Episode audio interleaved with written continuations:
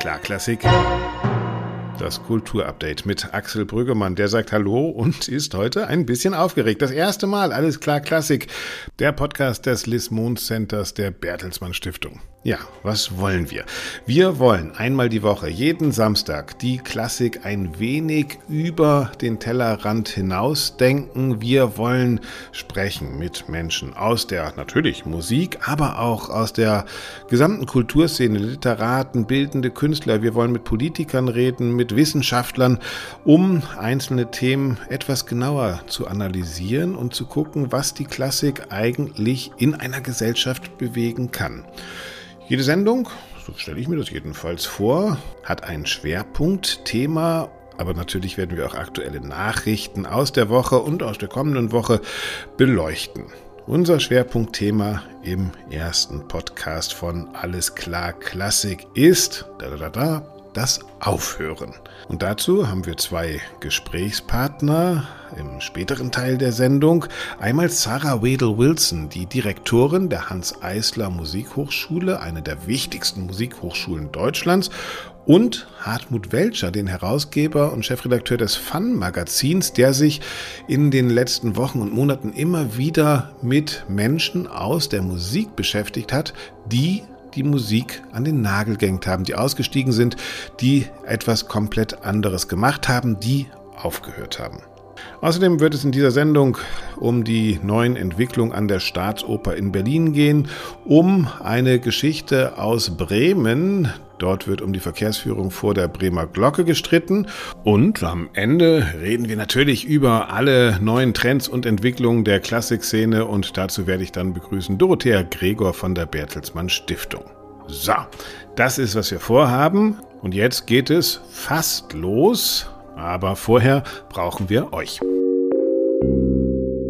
Jeder gute Podcast braucht einen guten Jingle und der braucht wiederum einen guten Komponisten. Ich habe mich entschieden für Fabian Blum, Kompositionsstudent bei Moritz Eggert, habe Ihnen von unserem Podcast erzählt, alles klar, Klassik und ihn einfach mal machen lassen. Was rausgekommen ist, habt ihr am Anfang des Podcasts gehört, hier nochmal zur Erinnerung.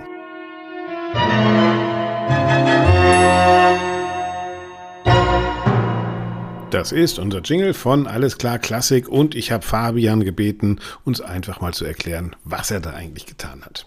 Der Jingle beginnt mit dem Leidensmotiv aus der Oper Tristan und Isolde von Richard Wagner. Daraufhin folgt ein dissonanter Akkord, der den Tristan-Akkord andeuten könnte. Auf diesem Akkord liegen gleich zwei sehr schnelle Motive, zum einen das BACH, zum anderen das DSCH. Es handelt sich dabei um die Namen von Johann Sebastian Bach und Dmitri Schostakowitsch, die in Noten gesetzt worden sind. Diese Motive haben sie in ihren eigenen Werken benutzt. Als letztes habe ich das Motiv aus Beethovens Fünfte Symphonie versteckt. Durch die Auswahl dieser Komponisten sind vier Epochen vertreten. Alle vier sind bedeutende Namen der Musikgeschichte, ob man es will oder nicht. Fabian Blum war das. Vielen Dank. Fabian Blum, wer mehr von ihm hören will, im Mai werden kurze Opernszenen von Ihnen und seinen KommilitonInnen in München aufgeführt in der Kompositionsklasse von Moritz Eckert.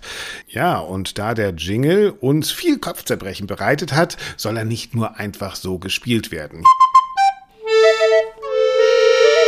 Hier kommt die offizielle Ausschreibung. Wenn ihr zu Hause Lust habt, den Jingle mit eurem Blockflötenensemble an eurem Klavier, an eurem Schifferklavier, vielleicht mit eurem Vokalensemble einzustudieren. Es gibt die Noten für alle möglichen Ensembles auf unserer Homepage auf www.allesklarklassik.de.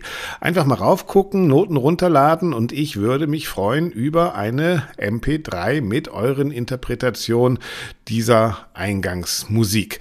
Das alles könnt ihr schicken als WAF oder MP3-Datei an redaktion at allesklarklassik.de. Also die Noten gibt's auf allesklarklassik.de und die eingespielten Versionen, auf die ich echt sehr neugierig bin, gerne an redaktion at allesklarklassik.de. Und wenn das jetzt so schnell ging, alles nachzulesen, natürlich nochmal in den Show Notes mit all den Links zur Sendung.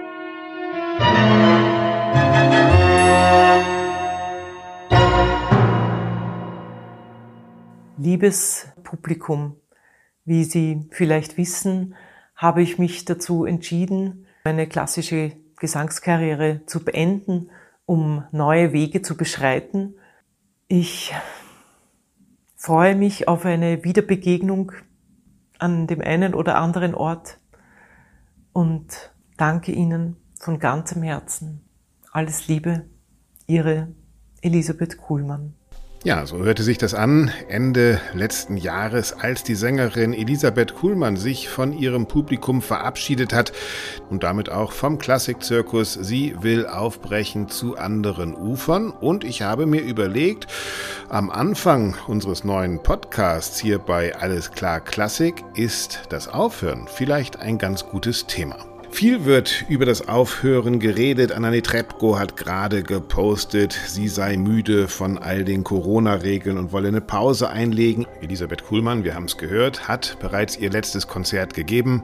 Und der Schlagzeuger und Perkussionist Martin Grubinger hat angekündigt, mit 40 Jahren ist Schluss. So viel Hochleistungssport in der Klassik kann man nicht ein Leben lang durchhalten. Er möchte ebenfalls sich anders orientieren. Dazu kommt, Corona macht die Situation für viele Studierende nicht leichter. Vor einem Jahr habe ich Sarah Wedel Wilson in Salzburg getroffen. Sie ist die Direktorin der Hans-Eisler Musikhochschule in Berlin, also bildet die Superspitzenklasse der klassischen Musik aus. Und damals gab es eine Studie, die besagt hat, viele Studentinnen und Studenten würden sich überlegen, das Studium abzubrechen, Zeit Bilanz zu ziehen. Ich freue mich über unseren ersten Gast. Hallo, Sarah Wedel-Wilson. Hi, hallo Axel, grüß dich. Grüß dich. Letztes Mal in Salzburg haben wir uns unterhalten über eine Studie, nach der ja, prophezeit wurde, viele Studentinnen und Studenten der Musik würden aufhören aufgrund von Corona. Jetzt haben wir was, ein Jahr später. Wie sind denn die realen Zahlen bei euch in der Hans Eisler? Also bei uns an der Hans Eisler schaut es ähm, naturgemäß ein bisschen anders aus, weil wir uns hier uns tatsächlich rein um die Spitze der künstlerischen Ausbildung kümmern. Ähm, es ist sicherlich so, dass es in der dunkelsten Tagen und Monaten der Pandemie viele überlegt haben, ich glaube, das geht vielen von uns so, ja, nicht und nicht nur die Musikstudierende, mache ich das Richtige? Ja, und die Anstrengung richtig, wird auch so wahnsinnig groß. Ne? Wir hatten es jetzt gerade, Anani Trepko hat gepostet, sie hat keine Lust mehr auf diese ganzen Corona-Geschichten und so, man will eine Pause einlegen. Elisabeth Kuhlmann, die Sängerin, macht Schluss mit ihrer Karriere, weil sie sagt, das ist ihr alles zu anstrengend. Äh, merkst du auch so ein, so ein Geisteswandel, dass, dass es schon eine Klientel von Musikerinnen und Musikern gibt, die sagen, auf diesen ganzen extra Stress habe ich keine Lust? Ich glaube, dass viele sich gefragt haben in der Pandemie, wofür übe ich denn? Mhm. Ja, aber ich meine, das tägliche Üben, das ist etwas, was man den Musikstudierenden oder eben Musikern generell äh, nicht nehmen kann. Das muss ja sein. Das ist so wie der Sportler. Wir sind ja wie Spitzensportler in dem, was wir machen. Das heißt, man muss weiterhin fit bleiben. In, äh, man muss sich einfach trimmen jeden Tag. Ne? Aber wir haben uns tatsächlich hier ähm, an der Eise, wir haben uns gestellt äh, in diese Zeit und ich merke, dass die Studierenden fitter sind denn je und dass sie positiv in die Zukunft schauen. Allerdings das sind die Studierenden, die bei uns sind. Und ja. es gibt aber eine ganze Gruppe natürlich von Absolventen, Absolventinnen, die draußen sind, die umschauen und die überlegen, wohin? Wohin genau, das jetzt? lesen wir Wo auch. Gibt oft, es die ne? Viele dann sagen, komm, dann gehe ich ins Krankenhaus oder Schul noch mal ganz um. Äh, das liest man ja auch immer wieder. Was glaubst du, woran liegt das? Äh, an der wandelnden Bedeutung von Kultur und Kunst oder auch tatsächlich an mangelnden Auftrittsmöglichkeiten? Habt ihr nicht eh schon immer viel zu viele Studenten auf den Markt geworfen? Das äh, finde ich an der Eisler nicht. Wir sind sehr klein.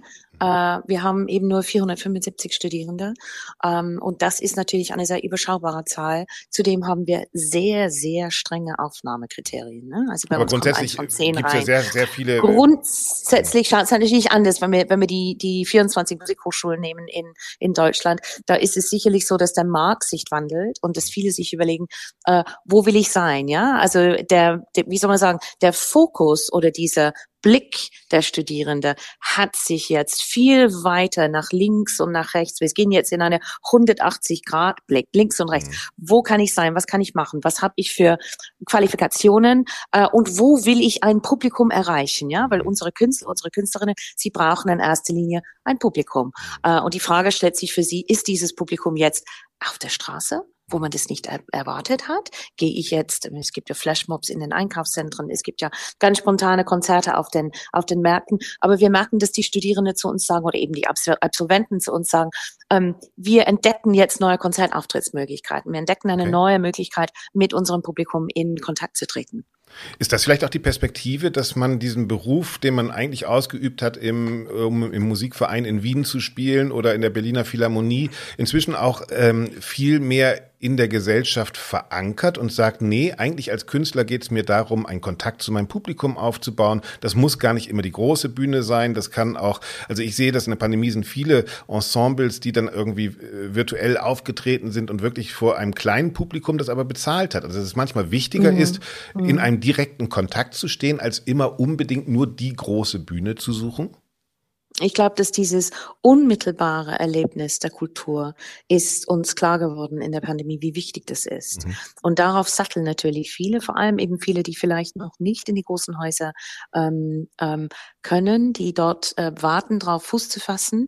Da überlegt man, wie man seine Kunst an den Mann oder eben das, an das Publikum bringen kann. Und wir ähm, haben auch sehr viele Anfragen von Privatpersonen mit Innenhöfen. In Berlin gibt es so wunderschöne Innenhöfe überall, so ganz spontane Konzerte, Auftritte, die organisiert organisiert werden, ähm, wo die Musiker, die in unseren Fittichen sind oder die, die uns gerade verlassen haben, ähm, unterwegs sind äh, und versuchen, das Glück, was sie mit dem Musizieren haben, an, äh, an andere Personen übertragen zu lassen und dafür geeignete Formate und Orte finden. Wir reden gleich noch mit Hartmut Welcher, der einen Bericht geschrieben hat über Musikerinnen, die dann Straßenbahnfahrerin geworden ist, auch aus dem Grund, dass sie gemerkt hat, dass die Akzeptanz ihres Berufes in der Gesellschaft gar nicht mehr so groß ist und dass man vielleicht in anderen Berufen was anderes machen kann. Erlebst du das auch, dass durch Corona viele gemerkt haben, na, die gesellschaftliche, wir hatten ja diese Relevanzdebatte, ist mhm. gar nicht mehr so mhm. da. Vielleicht ist, ich, bin ich hilfreicher, wenn ich Krankenschwester werde, wenn ich Arzt werde, äh, wenn ich Straßenbahn fahre, als wenn ich ähm, Kontrabass spiele?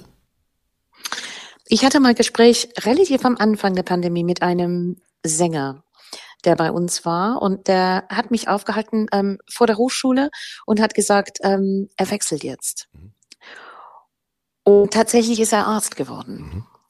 Ähm, und ich habe ihm zugeredet, weil ich habe gesagt, wenn du nicht 150 Prozent davon überzeugt bist, dass du Sänger werden musst, mhm. wenn das nicht so in deinen Genen drinnen ist, dass du jeden Abend deinem Publikum von der Opernbühne oder von der Konzertbühne begegnen willst, dann lass diese Gabe, die du hast für die Musik, lass es in dein Leben einfließen als ein ganz, ganz wertvoller Hobby mhm. äh, und widme dich dann dem, dem Medizinstudium. Und tatsächlich wird das wahrscheinlich eine der aktivsten Hobbymusiker Berlins, der aber eben auch noch ein Publikum ist, der auch das Geld verdienen wird, um Publikums, ähm, äh, äh, um Karten zu kaufen, um ein Mitglied des Publikums zu werden, um Unterstützungen zu geben. Viele haben sich die Frage gestellt in dieser Pandemie, ist es wirklich das, was ich machen will? Mhm. Und wenn die Antwort mit einem ganz großen Ja gekommen ist, hat man eben diesen Weg noch weiter verfolgt. Was ja eigentlich bedeuten würde, dass auch äh, die Pandemie etwas Gutes hat, nämlich diese Ernsthaftigkeit, mit der man Kunst und Kultur betreiben muss, wieder bewusst zu werden, dass man sagt, ich habe jeden Abend, den ich auf der Bühne stehe, auch etwas zu sagen sagen. Ich muss auf dieser Bühne stehen, weil ich etwas mitzuteilen habe. Das ist ja vielleicht auch etwas, was wir ein bisschen verloren haben in so einer ähm, ja, Gefälligkeit von auch Kunst ist auch ganz schön und gehen wir da mal hin und ich kann auch ein bisschen gut Geige spielen. Und wir hatten vielleicht auch gar nicht mehr diese Relevanzfrage jeden Abend in der Kultur selber die ist vielleicht wieder neu entstanden, dadurch, dass man gezwungen wird zu sagen, wenn ich ein Publikum will, muss ich auch was zu sagen haben und dann muss ich es eben, wie du sagst, 150-prozentig wollen. Ist ja eigentlich mhm. ein guter Entscheidungsweg, oder? Ja, es ist dieser, dieses Thema Verlust. Ne? Mhm. Ähm, also das Thema Verlust hatten wir überall in der Pandemie. Was ist uns verloren gegangen? Ähm, natürlich ähm, im ganz einfachen Sinne der menschliche Kontakt zu Personen rundherum, die Restaurantbesuche, die Kulturbesuche, ähm, Sportveranstaltungen, Reisen und so weiter. Das ist jeder Mensch in der, in der, in der Gesellschaft hatte Verluste in dieser pandemischen Zeit. Aber für die Künstler und Künstlerinnen war das ganz stark dieses Verlust der Bühne, dieses Verlust mhm. ähm, der Möglichkeiten der Übertragung. Igor Levit hat ganz vom Anfang der Pandemie gesagt, das, was ihn am meisten wehtut, ist, dass er die Musik hat und diese nicht teilen kann. Mhm. Und dieses Teilen zu wollen, mhm. ist etwas zutiefst äh, in jedem Künstler verankert. Mhm. Ähm, und ich denke, dass wir alle sehr viel Zeit hatten, darüber nachzu nachzudenken, hat mir das gefehlt? Oder nicht? Oder kann ich mir vorstellen, auf die andere Seite dieses Zauns zu hüpfen, was anderes zu machen und als Musikbegeisterter wieder zurückzugucken? Mhm. Und auch mit mir und der Musik alleine sein und das reicht mir dann auch, ja. Also ich brauche sozusagen mhm. nicht den. Weg hin und zurück. Ich glaube ja tatsächlich, ähm, wir selbst wenn die Pandemie dann irgendwann mal absehbar vorbei ist, kommt ja genau diese große Gretchenfrage noch, dass wir uns wieder fragen müssen, wie viel Musik, wie viel Kultur wollen wir uns eigentlich leisten? Das heißt, die Auftrittsmöglichkeiten werden allein durch finanzielle Perspektiven mit Sicherheit weniger werden. Glaubst du, dass das einen Einfluss hat auf die, auf das breite Angebot von Kultur in Deutschland, in Europa? Ich weiß nicht, ob die Auftrittsmöglichkeit wirklich weniger wird. Was noch in der Zukunft liegt, wir haben sehr, sehr viel ähm, äh, staatlich finanzierte Kultur. Wir haben aber eben auch ähm, äh, eine neue ähm, Kulturstaatsministerin bei uns in Deutschland, die sehr dafür ist, dass die ähm, äh, äh, Kulturregionen gestärkt werden und dass eben die, die freiberuflichen, die in die Breite genau, mit der Kultur, aber auch da wieder die Spitze, für die ihr ja ausbildet, eigentlich eher nicht so fördert wie zuvor, oder?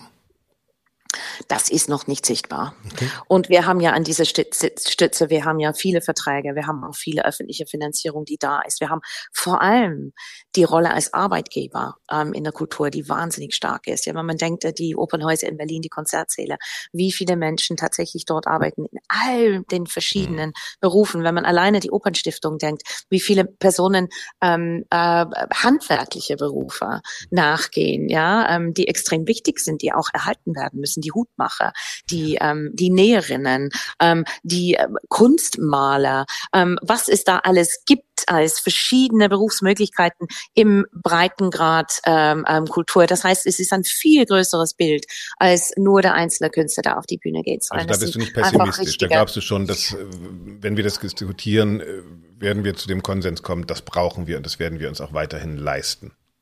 Das ist eine große Kultur, also es ist eine große grundsätzliche gesellschaftliche Debatte, ähm, die noch nicht in der, wie soll man sagen, noch nicht in der Schärfe angestoßen worden ist, mhm. ähm, was vielleicht noch kommen mag. Aber ich denke, man merkt ja auch an dem ähm, Hunger, mit dem Menschen zurückgehen in die Häuser, also ob das jetzt in die Opernhäuser oder in die Konzerthäuser oder eben zu die diesen ähm, ja, vielen, ne? vielen Alternativen. Genau, es ist ganz schwierig jetzt in Berlin Zugang zu finden zu, zu den Galerien, weil sie einfach überlaufen werden mit Menschen, ja. die in der Pandemie gemerkt haben, das hat mir gefehlt. Das heißt, es hat schon für uns allen eben dazu geführt, dass wir eine andere ähm, Rangordnung gefunden, eine Reihenfolge gefunden haben. Was ist mir persönlich wichtig als Mensch? Und für viele Menschen ist die Kultur dann gekommen. Natürlich, äh, und ich meine, du hast es ja angesprochen, natürlich gab es diese Debatte, wie viel Kultur brauchen wir, wie viel können wir finanzieren. Das hat es aber schon immer gegeben. Es ist auch immer gut, dass diese Debatte neu aufs Tapet kommt, weil dann haben wir auch die Möglichkeit zu bestätigen, ja, es braucht so und so viel. Das ist vielleicht ist nur die Frage, ob das Geld auch da ist. Ne? Das, das wird, glaube ich, nach der Pandemie die große Frage Natürlich die Frage. Ne? Also, ja, natürlich ist es die große Frage, aber im Moment geht es uns gut. Wenn wir über das Aufhören reden, ein Thema noch, ähm, äh, Martin Grubinger, der Schlagzeuger, der sagt, hat schon vor Jahren gesagt, mit 40 Jahren höre ich auf, weil dieser Leistungssport, Musik ist mir zu viel, dann habe ich alles geschafft und dann schaffe ich das als Mensch auch nicht mehr, diese, diese Leistung aufrecht zu erhalten. Findest du das einen gesunden Gedanken eigentlich? Also, dass man sagt, das ist so anstrengend und mit 40, ich lasse das jetzt einfach mal? Ich meine, ich habe vorhin die Spitzensportler angesprochen. Mhm. Gell? Wenn wir ähm, über das Spezifikum äh, Martin Grubinger und ich habe viele äh, Tourneeprojekte mit ihm, Sagen, mit ihm umgesetzt, ja. mit ihm äh, genau von Salzburg aus gearbeitet äh, und er ist jetzt Professor am Mozarteum geworden in der Zwischenzeit. Ähm, Martin Grubinger ist tatsächlich ein Spitzensportler. Also das, was er leistet auf der Bühne, ist natürlich eine extreme Anstrengung. Ähm, äh, das ist auch mit ihm damit verbunden, dass er ja äh, äh, viele Stunden seines seine Woche in seiner Kraftkammer verbringt äh, und sich stärkt und stählt ähm, für diese Wahnsinnsleistung, was er bringt auf der Bühne. Das ist ja, ähm, das ist ja nicht wirklich zu vergleichen mit vielen anderen. Und bei Martin ist es, ähm, ist es tatsächlich so, dass ähm, äh, wahrscheinlich von der ähm, physischen ähm, äh, Anforderungen an seinen Körper es nur eine gewisse Zeit geht, so wie es bei den Balletttänzerinnen äh, ist oder eben bei Fußballspielern. Ähm, also Martin ist, ist dann anders. Genau, also Martin ist da nicht die optimale, das optimale Beispiel. Wobei, ich meine, durchaus kann man drüber nachdenken, was mache ich mit 40, ja? Ist es Zeit, mich, so wie er jetzt macht, ist es Zeit, mich dem Nachwuchs zu widmen? Will ich so viel reisen wie früher? Das sind eben Themen, die generell kommen bei Musiker. Absolut. Ist das auch etwas, was ihr gelernt habt als, als Musikhochschule, zu sagen, ähm, wir müssen auch immer eine Alternative sozusagen mit anbieten als Bildungsprogramm. Es reicht nicht mehr nur Spitzensportler der Musik auszubilden, sondern wir müssen denen auch sozusagen den Horizont weiten, damit sie, wenn dieser Spitzensport nicht mehr funktioniert, auch äh, sozusagen eine Weltsicht haben und eine Weltperspektive haben, wo sie auch mal einen Schritt zur Seite gehen können. Ist das wichtiger geworden im Musikstudio? Also wir machen das nicht aus dem Negativen heraus, dass wir sagen, ihr braucht eine Alternative zum, sondern ähm, wir machen aus dem Positiven heraus, indem wir sagen, wir müssen und wollen euch ausbilden als rund um ähm, Künstlerpersönlichkeiten. Mhm. Ihr müsst eben dieses 180 Grad, was ich jetzt vorhin angesprochen habe, ihr müsst diesen Blickwinkel haben. Das ist für euch sehr wichtig. Es ist wichtig, dass man ein abgeschlossenes Studium hat, weil das ist oft der Weg eben zu einer späteren Professur. Ähm, und wir bilden ja auch ähm, aus mit ähm, der Philosophie von heute. Also Richard David Precht hat zum Beispiel eine, ähm, äh, eine Honorarprofessor an unserer Hochschule und mhm. verbringt immer zwei Wochenenden mit unseren Studierenden äh, im Semester. Das heißt, ich habe die Möglichkeit, Möglichkeit hier, mich weiterzubilden und auszubilden. Ähm, und das ist, glaube ich, sehr wichtig, dass man sich nicht ausschließlich auf das Instrument konzentriert, sondern dass die Hochschule Angebote macht, ähm, dass es eben eine humanistische Weiterbildung auch geben kann, parallel zum, zum Hochseiltanz des Musikstudiums. Also man kann sagen, wenn man jetzt so im, im Endzug von Corona ähm, auf die musikalische Ausbildung schaut, dass das Bewusstsein größer geworden ist, dass das existenziell Wichtige wieder auf die Bühne kommt und dass dafür auch die Bereitschaft immer wieder überprüft werden muss. Das kann man eigentlich schon sagen, oder? Und vor allem, dass die äh, humanistische Ausbildung einer Bevölkerung auch sehr über die Emotionalität der Musik geht. Dass wir dafür auch ausgebildete Musiker und Musikerinnen äh, in unserer Gesellschaft brauchen. Dann freuen wir uns auf alle Musikerinnen und Musiker, die von der Hans Eisler dann wieder auf die Bühnen der Welt kommen. Vielen Dank. Ah, da könnt ihr euch freuen. wir haben ganz tolle. Danke, Wunderbar. Ganz danke, herzlich. danke fürs Gespräch. Danke. Sarah Riddle Wilson war das, die Leiterin der Hans-Eisler Musikhochschule in Berlin. Gleich werden wir in unserer ersten Sendung weiter über das Aufhören reden mit dem Herausgeber des Fun-Magazins, mit Hartmut Welcher. Vorher aber auch aus eigener Betroffenheit und Leidenschaft und Herkunft noch ein kleiner Newsblog. Es geht um meine Heimatstadt Bremen. Dort steht mitten in der Stadt die wunderschöne Glocke, ein erstklassiger, akustisch genialer Konzertsaal, der jetzt schon darunter leidet, dass vor seinen Türen eine Straßenbahnstation ist und die rot-rot-grüne Landesregierung will ihr Verkehrskonzept ausbauen und einen Verkehrsknotenpunkt vor die Glocke setzen, was natürlich die Musikerinnen und Musiker der Stadt auf den Plan ruft. Sie demonstrieren, sie haben eine Unterschriftenaktion gestartet. Sie plädieren dafür, dass die Stadtplanung sich an die kulturellen Reize der Stadt anpasst, denn um die herum müsse man schließlich ein Verkehrskonzept bauen. Marc Niemann ist beim Landesmusikrat Bremen e.V. Herr Niemann, was konkret werfen Sie der Bremer Politik vor? Wir werfen der bremischen Politik vor, dass sie zu lange gewartet hat, der Glocke ein künstlerisches Profil zu geben. Moderne Konzerthäuser müssen einfach heute andere Dinge leisten, als das noch vor 20 Jahren der Fall war. Ein modernes Konzerthaus muss sich stärker öffnen in der Stadtgesellschaft. Es muss die diversen äh, Szenen des Landes ganz anders und der Stadt ganz anders abbilden, als das bisher der Fall war. Und zu diesem Zweck wird jetzt gerade eine Potenzialanalyse für die Glocke auf den Weg gebracht. Wie ich finde, sehr, sehr spät. Mhm. Und insofern würden wir uns wünschen, dass unter kulturfachlichen Gesichtspunkten die Entwicklungspotenziale der Glocke nochmal beleuchtet werden. Und da darf es auf keinen Fall sein, dass durch die Straßenbahnpläne diese Entwicklungschancen und diese Entwicklungsmöglichkeiten schon im Keim erstickt werden. Mhm. Beobachten Sie die Tendenz, dass Städteplanung sich nicht mehr an Kultur orientiert und Kultur eigentlich bei der Städteplanung momentan gar keine Rolle spielt? Ich glaube, dass das Gegenteil der Fall ist. Kultur wird heute bei Städteplanung und bei der Entwicklung urbaner Räume, bei der Entwicklung von Quartieren immer mitgedacht weil es einfach noch andere Menschen in die beispielsweise Innenstädte zieht, weil es eine andere Aufenthaltsqualität schafft, weil es auch eine gemischte Nutzung eines urbanen Raums einfach möglich macht. Also nicht nur Wohnen oder nicht nur Arbeiten, sondern beides und ja, bitte auch Kultur und was nicht alles noch. Das macht ja eine Stadt gerade aus, das macht sie bunt. Mhm. Insofern finde ich, ist es so wichtig, dass die Glocke mitgedacht wird bei diesem Riesenthema Innenstadtbelebung, was in Bremen gerade so intensiv diskutiert wird. Theater am Goetheplatz, äh, Kunsthalle, Hochschule für Künste, äh, dann die Glocke und der Dom. Das sind so die großen Kulturorte im, im Innenstadtbereich, kann man ja sagen. Und da kann die Glocke natürlich eine ganz herausgehobene Stellung haben und auch eine total wichtige Funktion entfalten für die Innenstadt, wenn man sie denn eben weiterentwickelt, wie das heute zeitgemäß nötig wäre. Lieber Niemand, vielen herzlichen Dank für Ihre Einschätzung. Ganz liebe Grüße nach Bremen. Ah, die Glocke, ja, das war der Ort, an dem ich meine ersten großen Konzerte gehört habe. Immer schon mit Straßenbahn Dur dabei. So, einen Gast haben wir noch im ersten Podcast von Alles klar Klassik des Lismon Center der Bertelsmann Stiftung.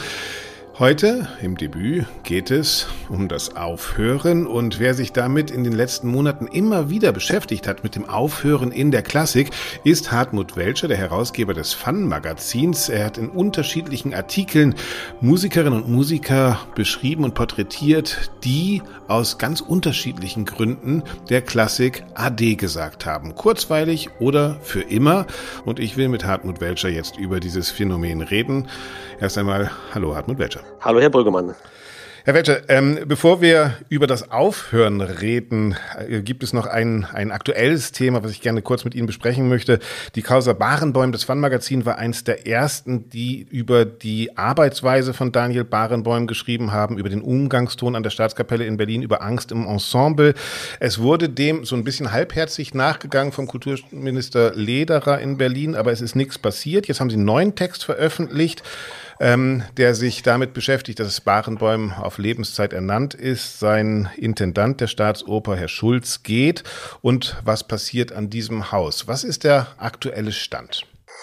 Ja, wie Sie sagen, es gab Würfe, die sich gerichtet haben gegen den Führungsstil von Herrn Barenbäum. Ähm, es ging auch dann um, um systematische Demütigungen in Proben, dass er sich einzelne Musiker ausgepickt hat ähm, und insgesamt natürlich sehr autoritär agiert. Es gab dann damals eine Beschwerdestelle, die eingerichtet wurde, auch von Seiten des Senats hier in Berlin. Da haben sich dann tatsächlich über 40 äh, Musikerinnen und Mitarbeiter gemeldet und man hat dann trotzdem entschieden, den Vertrag zu verlängern weil äh, immer gesagt wurde, es ist halt nichts von diesen Vorwürfen ist äh, strafrechtlich relevant. Äh, in fünf Jahren läuft dann der, der neue Vertrag aus. Ähm, und da geht das Orchester oder ein Teil des Orchesters oder ein, ein großer Teil des Orchesters mittlerweile auf die Barrikaden und will mehr Mitsprache, wogegen natürlich Herr Barmann sich auch wehrt. Also das fand ich in Ihrem Artikel ganz interessant, dass wir gelesen haben, dass es zwar Zusagen gab, dass ein Gremium von außen sich das alles anguckt und auch zusammenarbeitet mit Barenbäum, aber diese Treffen eher sporadisch waren und jetzt auch nicht mehr wahrgenommen werden. Also es scheint ja gar kein Interesse daran zu geben, sozusagen diesen Inner Circle äh, von außen mal beleuchten zu lassen. Und das ist doch eigentlich auch eine strukturelle Frage von Orchestern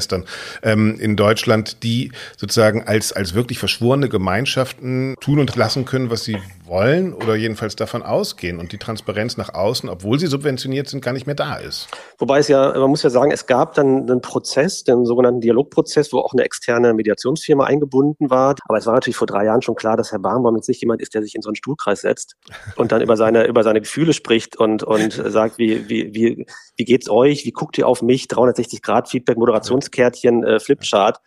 Und er hat sich natürlich dann auch. ein schönes äh, Bild, ehrlich gesagt, ein schönes ja. Bild. Ja. Und dem hat er er sich natürlich auch verweigert, dann relativ schnell auch rausgelaufen und hat auch sich natürlich gesträubt, jetzt genau, was Sie angesprochen haben, diesen externen Blick von außen so zuzulassen. Mhm.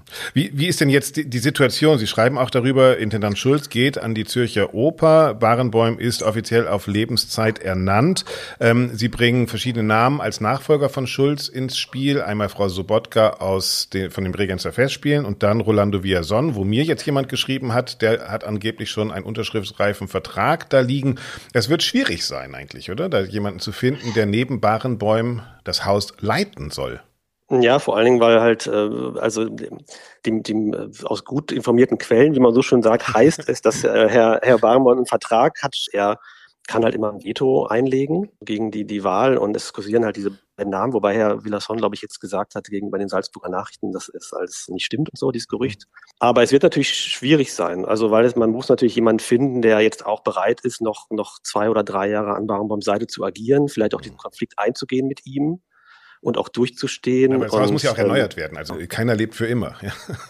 Weil das Orchester sagt halt, wir müssen jetzt mal Gastdirigenten, Gastdirigentinnen einladen, die auch als Nachfolger in Frage kommen. Mhm. Ich glaube, in der aktuellen Saison ist der, der, der Altersschnitt der, der Gastdirigenten ist irgendwie 77,5 Jahre alt und, und ähm, und Herr, Herr Barnbaum hat auch scheinbar einen Argwohn jetzt gegenüber jedem allen neuen Leuten, die eingeladen werden. Und es ist aber ein interessanter Prozess, weil natürlich jetzt auch das Orchester sich emanzipiert von dieser Lichtgestalt. Ja, sowas ähnliches passiert ja in, in, Dresden auch. Das ist sehr interessant. Ne? Also nach ja. dem Abgang von, von Thielemann versucht sich so ein Orchester, denn das vergessen wir ja. Die Orchester sind ja die, die bleiben. Die Dirigenten, selbst wenn sie große Chefdirigenten sind, irgendwann gehen sie dann halt doch. Und was bleibt, ist eigentlich ja. so das Orchester. Ne? Und das ist, diese Erkenntnis ist vielleicht ja auch ganz gesund für ein Orchester manchmal. Ne? Also in Dresden. Ja, auf jeden Fall. Also in, in Berlin.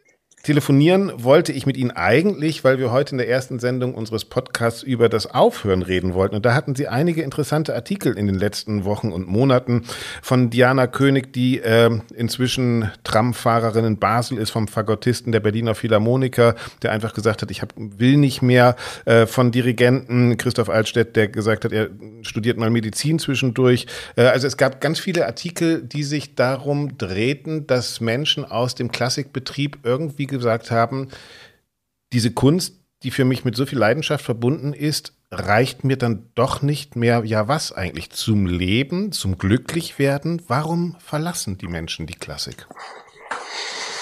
Ich, ich glaube, letztendlich ähm, sind es da dieselben Gründe, die auch in allen anderen Berufsbereichen äh, entscheidend sind. Also bei einigen geht es einfach darum, mal was Neues zu machen. Sie spielen immer dasselbe, sie kennen alles schon. Dann, wenn Sie Solistin oder Solist sind, gibt es einfach natürlich immer diesen extremen Leistungsdruck, äh, Perfektionsdruck, wenig Fehlertoleranz. Äh, man muss viel rumreisen, man sieht seine Familie selten. Ähm, natürlich bei vielen freiberuflichen Musikerinnen und Musikern, dass, dass, die auch lange dann im Prekariat leben oder einfach immer in dieser, in dieser materiellen Sicherheit. Also ich glaube, die, die Gründe sind gar nicht so anders als jetzt in anderen Bereichen, nur dass halt relativ wenig darüber gesprochen wird, wes weshalb wir das auch so ein bisschen zu einem Schwerpunkt gemacht haben in den letzten Wochen und Monaten. Und die interessante Frage ist eigentlich, warum wird so wenig darüber gesprochen? Warum? Ja, ich glaube, dieses, was Sie schon ansprachen, dieses Thema Beruf und Berufung, also Musik äh, kann nicht einfach ein Job sein oder ein Beruf, sondern ist Berufung. Und wenn man dann zugibt, dass man vielleicht daran zweifelt, dann heißt es auch schnell, ja, vielleicht liebst du die Musik gar nicht richtig oder vielleicht bist du gar kein richtiger Künstler. Mhm. Und äh, natürlich auch dieses, dieses Genie-Konzept, dass man irgendwie quasi, dass der Heilige Geist in einen reinkommt als Musiker und man ist dann so infiziert. Und das ist ganz interessant, weil wir ähm, gerade mit Sarah Wedel Wilson gesprochen haben, die gesagt hat, ja, an der Hans Eisler, wir sind ja nur die Elite, da passiert das überhaupt nicht. Wer hier ist, der muss auch bis zum Ende gehen und der will auch bis zum Ende gehen. Und sie meinen, genau ja. dieser Mythos ist eigentlich das, Total. der im Grunde schon falsch ja. ist, ja? Ja, jetzt kein, kein, kein Jugendlicher und, und, und, und auch Studierender hat jetzt, ist, lebt irgendwie ohne, ohne Zweifel. Und dazu kommt natürlich dieses Thema, dass man als, als klassischer Musiker sehr früh anfängt, extrem viel Ressourcen investiert, auch von Seiten der Eltern und so weiter und man da natürlich schwer aufhören kann. Man sich alles umsonst, alles für die Katz. Naja, so und vor allen Dingen auch, weil es wenig Alternativen dann gibt. Ne? Also man spielt Geige, ja. seit man, weiß ich nicht, vier, fünf, sechs ist. Äh, dann studiert man Geige, ja, im eins zu eins Unterricht an der Musikhochschule und dann sitzt man irgendwann oder Fagott, ja, und sitzt wie der äh, äh, Moore Byron, über den Sie geschrieben haben, bei den Berliner Philharmonikern, ist eigentlich im Tempel der Musik angekommen ja, und dann schaut man sich um ja. wahrscheinlich und sagt, was habe ich jetzt eigentlich nebenbei noch gelernt? Und das ist wie die Sängerin, sie glaube ich, ne, Diana König, die dann Traumfahrerin genau, ja. wird, ja. Also wahrscheinlich auch mangels Alternativen, oder? Ich glaube, das ist dasselbe Phänomen. Sie sind ja auch Sportfan wie, wie im Leistungssport. Ja. Äh, da gibt es ja viele Parallelen. Da kenne ich mich nicht so aus. Ich bin Werder-Fan. Das ist nicht so leicht. man, fängt, man fängt äh, früh an in diesem, in diesem Wettbewerbszirkus natürlich. Äh, man wird auch natürlich gedrillt. Äh, und äh, hat natürlich wenig Zeit. Wir hatten einmal ein Interview mit Wilde Frank, die gesagt hat, ja, es würde sich wie eine Niederlage anfühlen, mhm. wenn, wenn ich was anderes machen würde, plötzlich. Wir haben in den letzten zwei Jahren ja auch viel über Relevanz von klassischer Musik geredet. Und äh, wenn Sie das Beispiel Christoph Altstedt nehmen, dem Dirigenten, der dann Medizin studiert hat, ist es vielleicht auch so eine Erkenntnis, dass man merkt irgendwann, naja, wir reden alle davon, dass die Welt besser wird durch die Musik, aber vielleicht, wenn ich Arzt bin, kann ich doch mehr helfen. Die hm. Erkenntnis, dass wir etwas so wahnsinnig wichtig nehmen. Claudia Roth redet darüber, dass Kultur sei Demokratie bewahrend und so, dass das ein so großer Bombast aufgebaut wird und so viel Last auf die Kultur getragen wird. Und man merkt, naja, stimmt gar nicht. Also ehrlich gesagt, die Leute gehen jetzt nicht so viel in die Oper, aber deshalb sind sie auch nicht trauriger? Wobei das, glaube ich, wirklich eher so eine kommunikative Fassade ist. Also die mhm. Musiker und Musiker, die ich kenne, die beschäftigen sich schon auch sehr stark mit diesem Relevanzthema. Und die haben schon auch sehr viele äh, Selbstzweifel, was ihr eigenes Tun angeht. Also eigentlich kann man sagen, in allen Fällen ist mehr Offenheit wichtig, vielleicht ja. auch äh, von uns im Feuilleton, dass wir sagen, hier, das sind auch die Themen. Wir reden nicht nur über ja. Helden, sondern Helden können auch mal den Job wechseln. Ja, man muss nicht ein Leben lang Superman an der Geige sein oder Woman. Also viele Feuilletons äh, behandeln Künstlerinnen und Künstler ja auch wie Götter. Ja? Genau, das ist von beiden Seiten. Also der, das Feuilleton fragt das vielleicht danach und Musik bedienen ist natürlich dann irgendwie oft auch, also diese Erzählung, äh, von der Musik geküsst zu sein und, und so weiter. Ähm, das ist, äh, ja, ich glaube, es ist in vielen Bereichen wirklich eine Frage der, der Kommunikation, dass man das einfach auf, aufbricht und äh, wegkommt von diesem, von diesem, von dieser Überhöhung irgendwie. Und letztendlich ist es halt normaler, auch eine, eine, normale Branche mit normalen Menschen, die irgendwie normal, normal zweifeln, wie alle anderen auch. Man mag es nicht ähm, glauben, ja. Ja, man mag es nicht. Das ist ein total ein banales Statement. Aber es ist teilweise wirklich auch so, so, Fußball ist ein gutes Thema oder so. Selbst ja. da werden ja solche Themen wirklich auch mittlerweile besprochen. Es gibt ja Leistungssportler, die da auch gesagt haben, ich kann das nicht mehr, es ist zu viel Absolut. Druck, Depression. Das ist ja mittlerweile wirklich auch in anderen Bereichen total angekommen. Und wer, wer das wissen will und wer darüber lesen will, kann ich nur empfehlen, das Fun-Magazin im Internet auf welcher Seite? www.fun.de wahrscheinlich zu lesen, oder? www.fun-magazin.de. Ah, so kompliziert ist es dann doch. Also die paar Buchstaben müsst ihr noch ein bisschen mehr eingeben, aber dann seid ihr da. Hartmut Welcher, vielen herzlichen Dank. Vielen Dank. Danke, wiederhören, ciao. Tschüss. Hartmut Welcher vom Fun-Magazin war das, mit dem ich nicht nur das Aufhören debattiert habe, sondern auch ein bisschen die Aktualität der Klassikszene an der Staatsoper in Berlin diskutiert habe und um die News der Klassikwoche Nummer 5 beziehungsweise der kommenden Klassikwoche Nummer 6 rede ich jetzt mit Dorothea Gregor, die den Podcast gemeinsam mit mir erfunden hat, von der Bertelsmann Stiftung. Hallo Dorothea. Hallo Axel, ich freue mich auch. Dann lass uns loslegen. Was ist dir aufgefallen diese Woche? Eine äh, ziemlich intensive Promo- und Marketingaktion von, für das neue Album von Joyce Di Donato, das heißt Eden Joyce oder Di Donato Eden. Ist cool, amerikanische Sopranistin. Ja. Und äh, was mir dabei aufgefallen ist, ist, dass es so eine ja, ich weiß nicht, wie ich das sagen soll, aber es ist so ein, so ein Gesamtkonzept und Gesamtkunstwerk, äh, was plötzlich so Themen wie Nachhaltigkeit oder den Klimawandel oder die Zerstörung dieses Planeten adressiert und es nicht einfach mehr so ein, so ein Album ist, sondern so ein Riesenprojekt, wo ich das Gefühl Klassik habe. rettet endgültig die Welt oder sowas. Ja, wo ich, äh, ja. wo ich mich gefragt habe, ähm, okay, ist das jetzt der neue Weg? Wir wollen uns mit unseren besten Selbst wieder verbinden durch die Musik und die Natur. Sie hat auch total okay ähm, prominente Partner, so Projektpartner, also sie ist da Climate Ambassador und macht da irgendwelche Education-Programme dazu. Die Zuhörer bekommen irgendwelche äh, Samen, äh, die sie dann selbst pflanzen können und, und, und. Also es, es geht alles in so eine spirituelle, nachhaltige Klima-Umweltrichtung. Ich bin hier, ja, ich bin hier gerade auf der Seite, Joyce Di Donato.com. Äh, man sieht, sie ist äh, sozusagen mit, mit, mit nacktem Oberkörper irgendwie bemalt mit Pink und Grün, ja, ja. Äh, mhm. goldene Ohren und ich, ich habe dann irgendwann aufgehört zu lesen und irgendwann ganz am Ende dieser Seite steht dann auch mal, was auf dieser CD überhaupt drauf ist. Charles ja, genau. sehe ich da äh, Maler, Rückertlieder. Ja, im Grunde, dann wurde äh, auch was komponiert. Copeland. Genau, genau, vom 17. bis zum 21. Jahrhundert. Und wenn du diesen Pressetext liest, dann steht dann, ähm, erhebt die Sängerin die klangvolle Stimme, um ihre Hörer für die Schönheit und Fragilität unseres Planeten zu sensibilisieren. Angesichts fortschreitender Umweltzerstörung treibt jede Hoffnung, die Welt zu retten davon und so weiter und so fort. Vor allem auch mit diesen ich sag mal, leichten Schizophrenien, dass man dann aber mit so einem Programm innerhalb von zwei Jahren an 45 Orten in der Welt äh, ist und, und da natürlich auch um den Planeten jettet. Und das muss man ja wirklich niemandem mehr erklären, dass das jetzt nicht sehr nachhaltig oder äh, sonst wie der Umweltzerstörung da entgegenwirkt.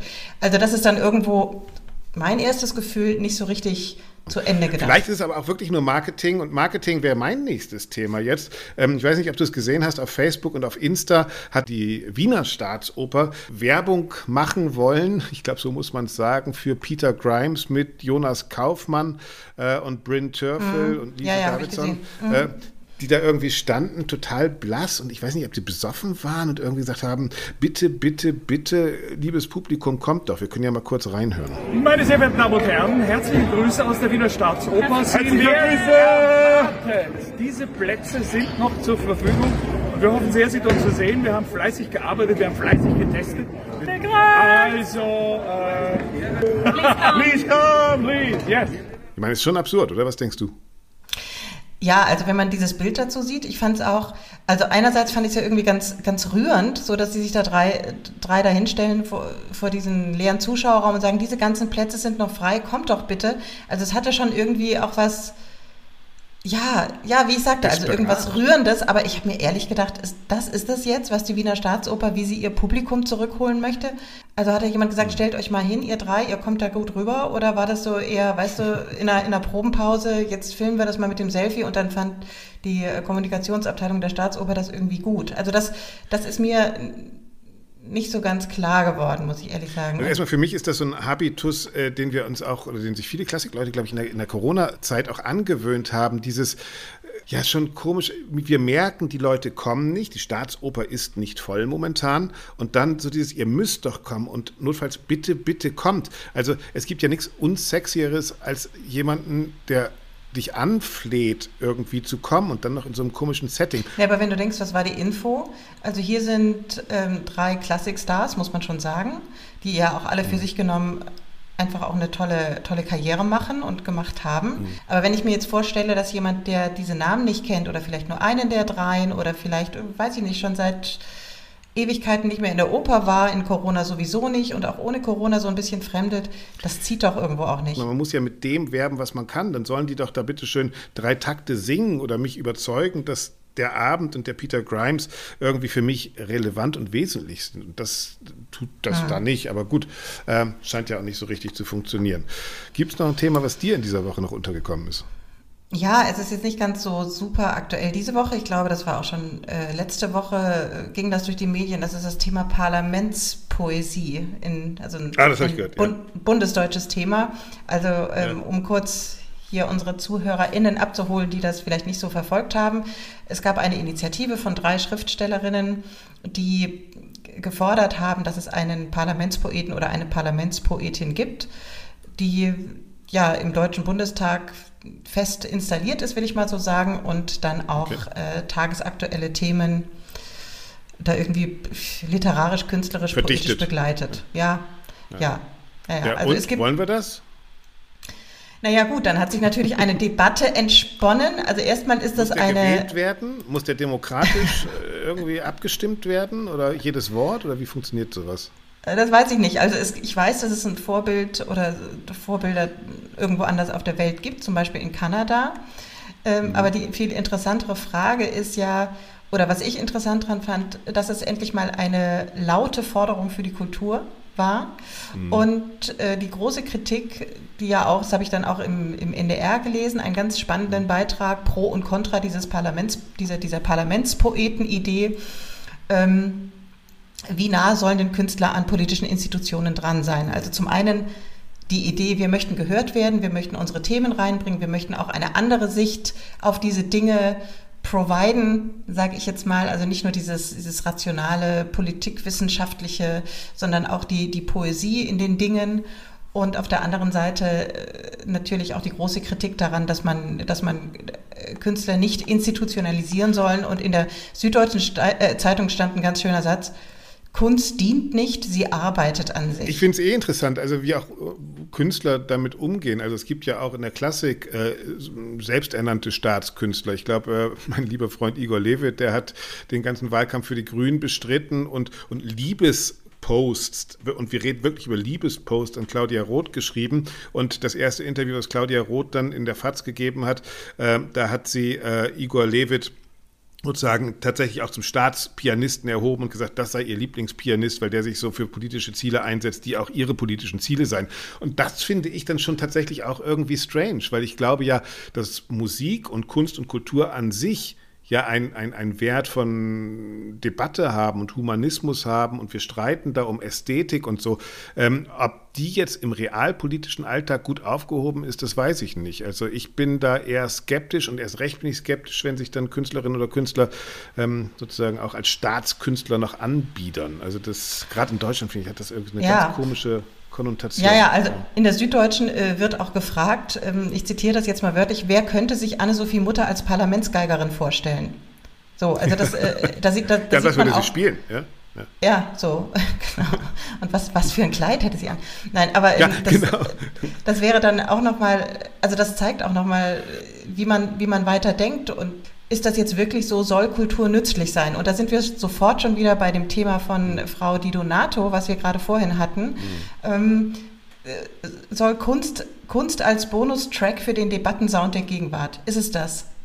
Ist es das? In diese Richtung geht's und soll Kunst nützlich sein und äh, macht man Kunstprojekte Überhaupt jetzt? Legitimation. Ich glaube, das ist auch was, was Richtig. wir in Zukunft mit Sicherheit hier noch diskutieren werden. Also muss Kunst immer eine Legitimation haben? Also muss Kunst etwas tun, also die Demokratie stärken, Deutschland stärken, Parlamentarismus stärken, äh, ähm, uns unterhalten, Geld verdienen. Also muss, muss Kunst und Kultur eigentlich was oder darf sie nicht einfach nur sein und da auch jeder Künstler genau. und jede Künstlerin in ihrem eigenen Recht? Ja? Absolut also, richtig. Und wa warum fördern wir das? Um das zu ermöglichen oder wollen wir etwas damit bezwecken oder bewirken? Und wenn ja, was? Und, und, und. Also das finde ich ist eine super spannende Diskussion, die noch viel zu wenig und viel zu ähm, oder viel zu leise geführt wurde, sagen wir mal. Unbequeme Künstlerpersönlichkeiten, sind die gewollt oder geht es um, um künstlerische Intervention? So. Ja, ähm, genau, und, und wie unbequem kannst du eigentlich noch sein, wenn du vom Parlament bestimmt Richtig. wirst, Parlamentsdichter zu sein. Also das ist, ja, also finde ich, äh, jetzt aus dem Bauch raus würde ich auch sagen, total verschroben. Aber genau darum geht es ja eigentlich in diesem Podcast auch, dass wir immer wieder ähm, die Vielfalt von Kunst und Kultur ähm, besprechen wollen und auch zeigen wollen, dass es vielleicht nicht immer sinnhaft ist, sondern dass Kunst und Kultur auch einen Selbstzweck haben kann. Ja, auf jeden Fall spannend und ähm, das äh, würde ich sehr gerne, also würde erstmal auf jeden Fall wissen, was so unsere Zuhörerschaft darüber denkt und da auch ein paar Stimmungsbilder und Meinungen einholen und dann natürlich auch ähm, werden wir in den nächsten Wochen sicherlich da ein paar Experten und Expertinnen dazu hören hier an der Stelle. Guter Punkt. Also wenn ihr mitmachen wollt, mitdebattieren wollt, also gerade zur Frage, warum eigentlich Kultur, schreibt uns einfach eine E-Mail an redaktion at allesklarklassik.de und wir freuen uns über jede noch so schräge Meinung. Vielen herzlichen Dank. Dank dir, Dorothea, und wir wühlen in den Zeitungen und gucken, was die nächste Woche für uns bringt. Ja, danke, Axel. Super, ich freue mich. Das war's, der erste Podcast von Alles klar Klassik, dem Podcast des Lismon Centers der Bertelsmann Stiftung. Ich hoffe, ihr hattet ein bisschen Spaß. Ich hatte unglaublich großen Spaß. Wenn ihr Spaß hattet, würde ich mich sehr, sehr freuen, wenn ihr diese Folge teilen würdet auf euren Social-Media-Kanälen. Gerade am Anfang ist es ja immer etwas schwierig. Also, wenn ihr uns helfen wollt, gerne teilen, teilen, teilen. Und noch mehr würde ich mich freuen, wenn ihr mitmacht bei unserem kleinen Spiel, wenn ihr eure Kämme rausholt, eure Quartette zusammentrommelt, mit eurem Chor Aufstellung nehmt, um unsere kleine Intro auf eure ganz eigene Art einzuspielen. Wie gesagt, alles dazu in den Show Notes. Da gibt es auch alle Links zu allen Themen, die wir hier besprochen haben. Ich freue mich über Anregungen, Kritik, neue Ideen, gern über unsere E-Mail. Die lautet redaktion at allesklarklassik.de. Dazu gibt es auch die Homepage allesklarklassik.de. Einfach mal vorbeischauen und wenn euch was auf dem Herzen brennt, einfach mal melden. Ich danke allen, die an dieser ersten Sendung mitgewirkt haben, ganz besonders nochmal Dorothea Gregor von der Bertelsmann Stiftung. Nächsten Samstag geht es hier dann weiter. Und wenn ihr es nicht aushaltet, wisst ihr wahrscheinlich, den wöchentlichen geschriebenen Newsletter gibt es jeden Montag kostenlos auf crescendo.de. Wir arbeiten schon an der Sendung von nächster Woche. Ein Thema wird sein, das kann ich schon verraten, die aktuellen Geschehnisse um den Fall Siegfried Mauser. Der ehemalige Chef der Münchner Hochschule wurde wegen sexueller Nötigung zu einer Gefängnisstrafe verurteilt, der sich immer wieder entzogen hat. Wir besprechen nächste Woche, was dieser Fall nicht nur für die Musikhochschulen zu bedeuten hat, sondern überhaupt für die Klassikszene. Dazu gibt's dann nächste Woche wieder News von dieser Woche. Ich hoffe, dass wir uns hören. Sage, haltet die Ohren steif. Bis dann, euer Axel Brügger.